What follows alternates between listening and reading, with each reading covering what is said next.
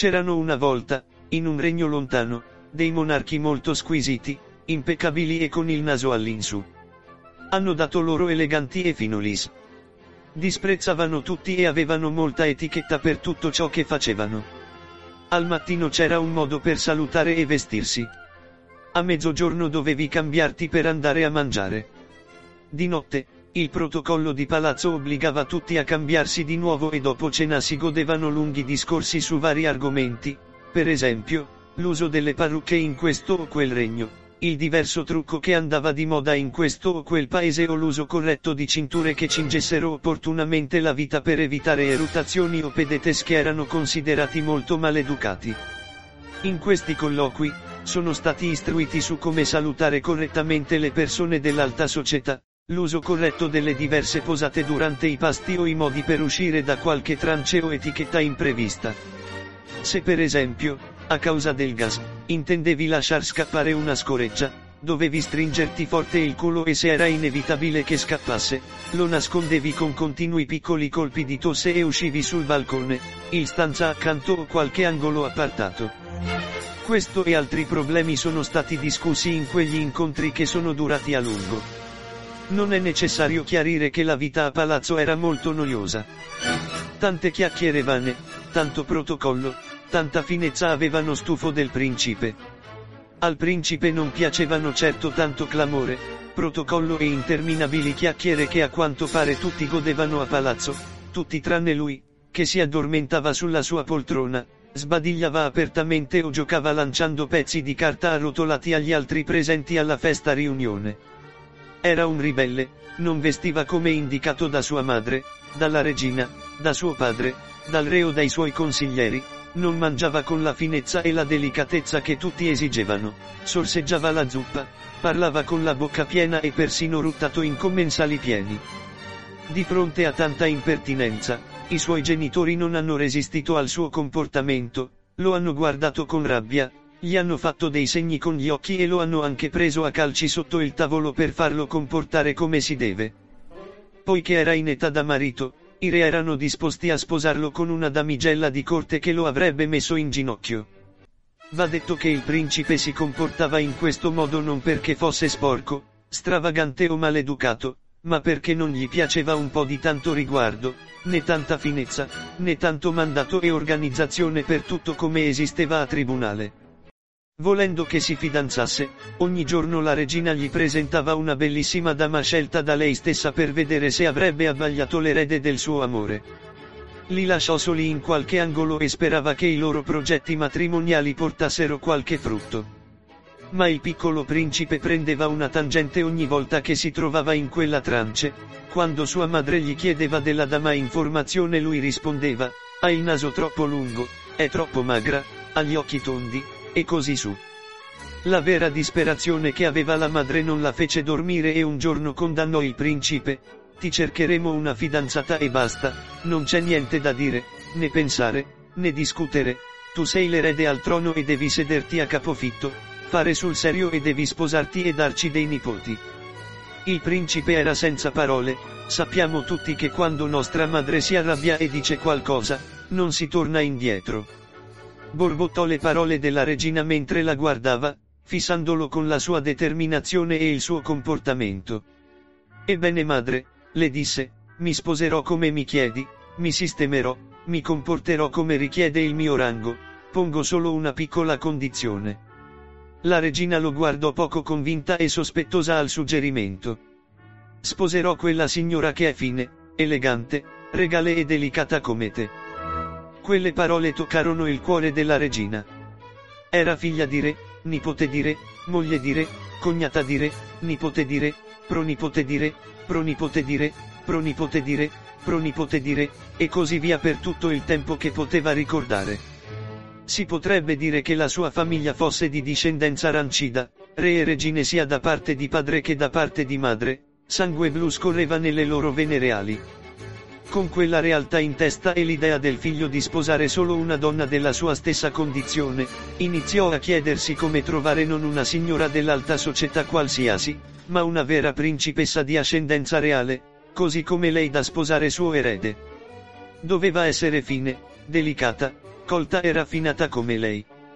Fece una dichiarazione a tutti i regni vicini che avevano figlie da marito e siccome era impossibile conoscere le vere radici di quelle principesse, dato che c'erano molti idioti e nuovi ricchi tra i monarchi, escogitò un piano che non poteva fallire. Nel messaggio inviato invitava le ereditiere a trascorrere una notte nel palazzo e preparava una bella stanza luminosa allegramente addobbata, ma, per andare a letto, le principesse dovettero salire delle scale, perché il letto aveva né più né meno di 16 materassi.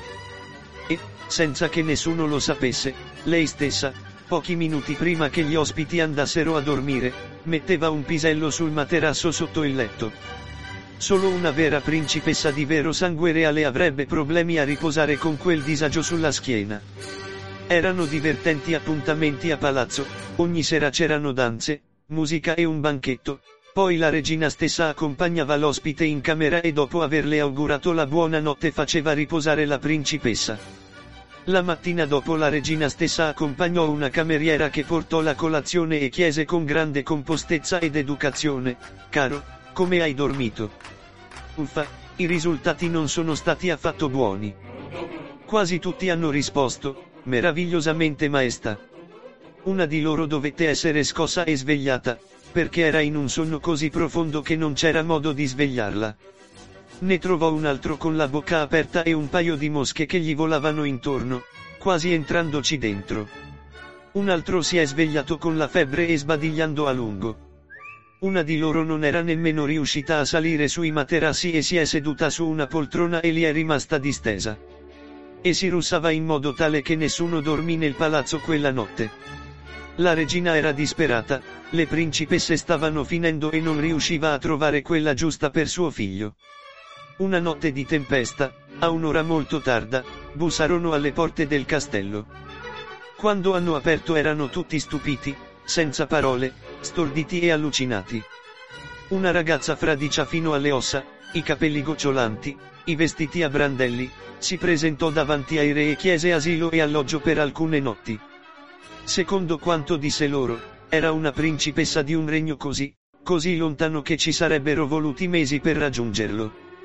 Era partito con un numeroso seguito dalla sua terra lontana per visitare un altro regno anch'esso molto, molto lontano. Il viaggio fu fatto su una nave carica di gioielli, tesori, stoffe pregiate e doni vari da portare in offerta al regno che la principessa avrebbe visitato, ma furono sorpresi da una grande burrasca marina che capovolse la nave in modo tale che si incagliò tra le rocce.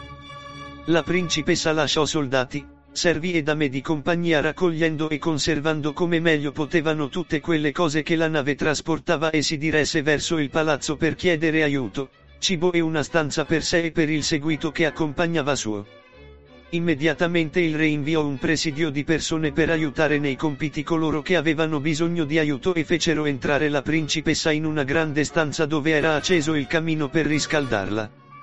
Non appena il principe ereditario ha visto la principessa, ne è stato felicissimo, deve essere quello che chiamano amore a prima vista, ed esattamente la stessa cosa è successa alla principessa. Le portarono da mangiare e la piccola principessa iniziò a mangiare avidamente, Stava davvero morendo di fame, non rispettava nessuno dei principi di cortesia del palazzo, e addirittura a un certo punto rutò sonoramente. Scusa, disse la principessa, e fece un piccolo sorriso. Il principe in quel momento le si avvicinò, non solo si era innamorato della sua bellezza, ma amava anche quella sicurezza con cui si comportava.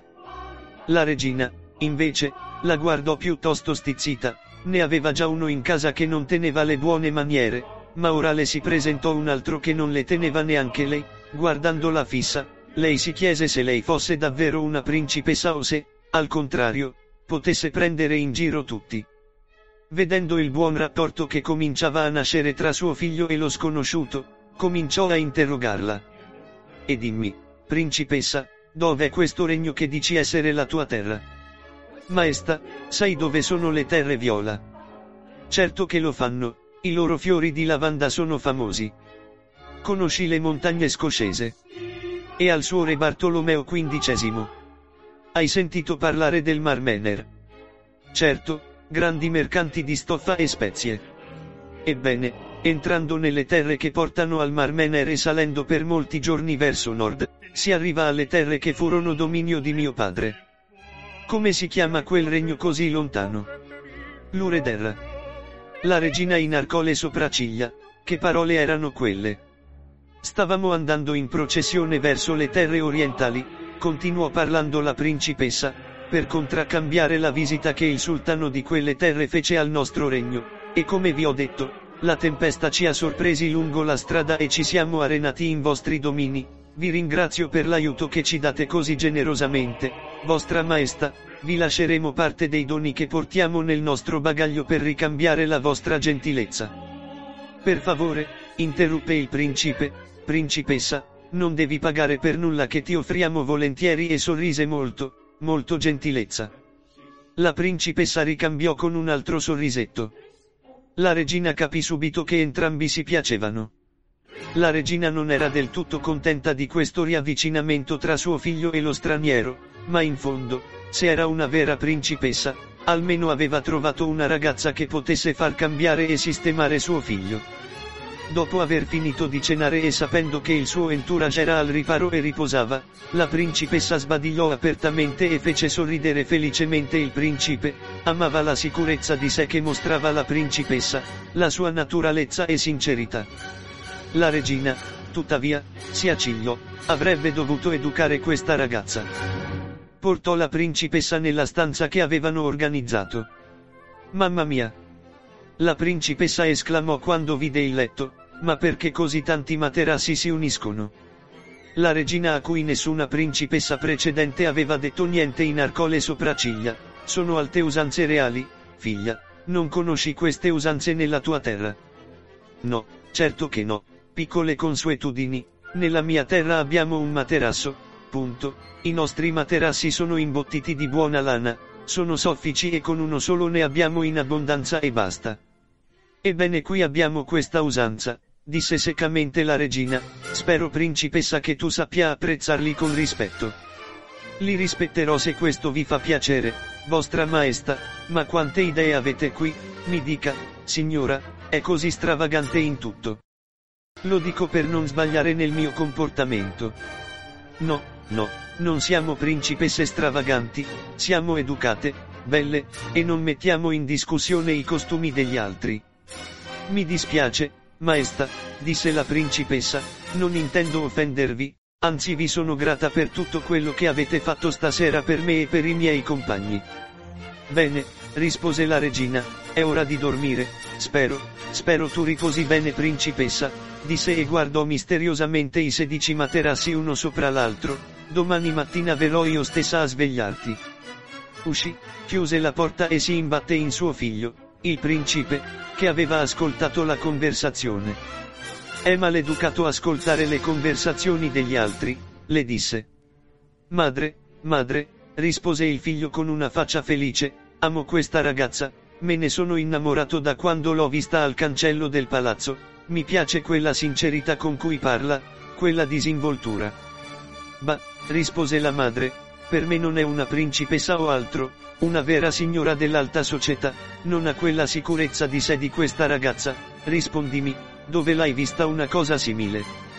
Dicendomi che siamo stravaganti e strani. Mamma, riconosci che dormire su tanto materasso è a dir poco strano. So cosa sto facendo, vediamo se la piccola principessa stanotte dorme bene. Detto questo, andò nelle sue stanze e il principe vi rimase con una faccia assorta, pensando al suo amore. La mattina dopo la regina andò molto presto nelle cucine e chiese di preparare la colazione per l'ospite. Bussò alla porta della stanza ed entrò molto risoluta con la cameriera e la colazione. Svegliati cara, disse, ti portiamo la colazione. La principessa si alzò e scese le scale dove la regina l'aspettava. Dimmi cara, come è stata la tua notte? Oh, vostra maestà, non voglio offendervi, per favore non prendete nel modo sbagliato quello che sto per dirvi, ma questa invenzione dei materassi non funziona, vi assicuro.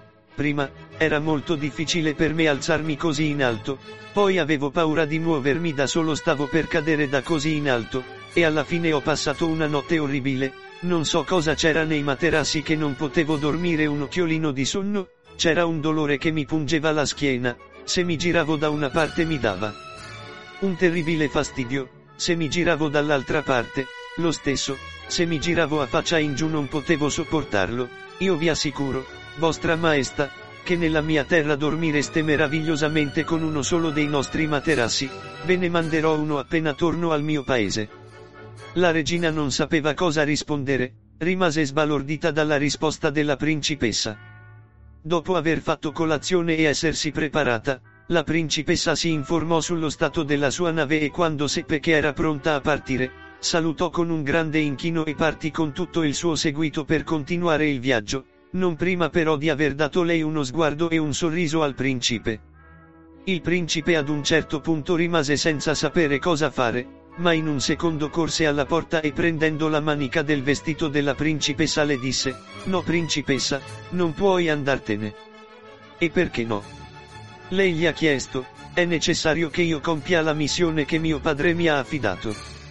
Bene, bene, il mare è molto pericoloso, è stato agitato in questi giorni, un'altra tempesta potrebbe sorprenderti ancora e in quella situazione cosa faresti?